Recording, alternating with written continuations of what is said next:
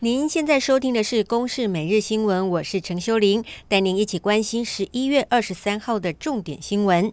昨天国内一口气新增了六例境外移入病例，分别是从印尼、美国以及菲律宾入境，其中五个人是无症状感染的移工，检疫期满前采检才确诊。而累计二十二号为止，国内总计有六百一十七例确诊，其中有五百二十五例是境外移入。而至于新冠肺炎疫苗采购进度，疫情指挥中心表示，只要是放在新冠肺炎疫苗全球取得机制 （COVAX） 的疫苗，都会纳入考虑。因此，包括了瑞惠 BNT、牛津 AZ 疫苗等等，都在持续洽询采购。而顺利的话，最快明年第一季就能够取得疫苗。而至于优先施打的对象是如何呢？指挥中心表示，会将医事人员列为第一优先接种的对象。其次为机场防疫人员、维持治安的警察及宪兵、长照及社福机构的工作人员，还有受照顾者、维持国家安全的军人、六十四岁以上的长者，还有是十九岁到六十四岁具有重症高危险疾病者、罕见疾病以及重大伤病者，以及五十到六十四岁的成年人。儿童则不在首波的接种对象。来听听指挥中心发言人庄仁祥的说明。有关儿童感染这个新冠肺炎的呃部分啊，因为它属于呃好像几乎都是轻症啊，那甚至都呃感染的个案数也都比较少，所以目前我们针对呃这个所谓的优先接种族群里面啊，并没有包括儿童的这一款。诉求反来猪顾食安，号称史上最大的秋斗游行，昨天登场。主办单位统计，大约有五万人集结凯道，一路游行到民进党党部。而国民党主席江启臣喊话，针对来猪议题，要和总统蔡英文进行一场电视辩论。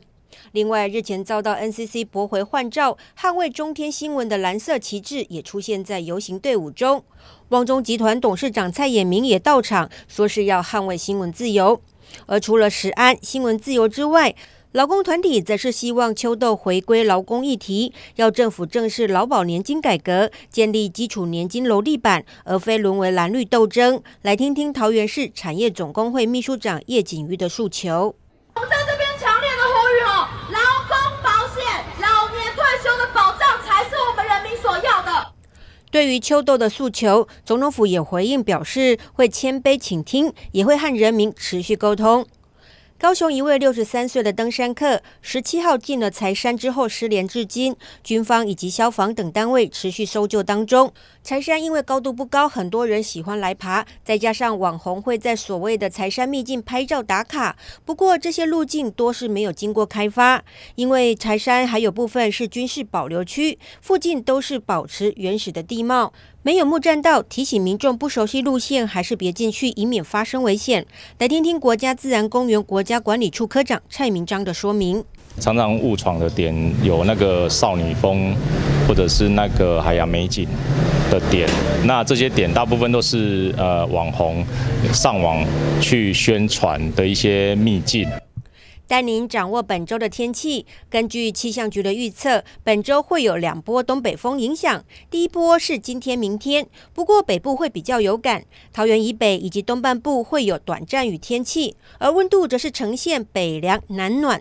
北部的低温有二十度左右，而中南部则是日夜温差大。而到了礼拜三、礼拜四是小回暖，这两天是本周最暖、天气最稳定的时候。而第二波东北风会在礼拜五增强，这时候是全台有感，不止北部、东部又会转为湿冷，连中南部也会降温。礼拜天，也就是二十九号，各地的低温甚至有可能会掉到十七度左右，要大家多留意这个礼拜的温度变化了。以上由公视新闻制作，谢谢您的收听。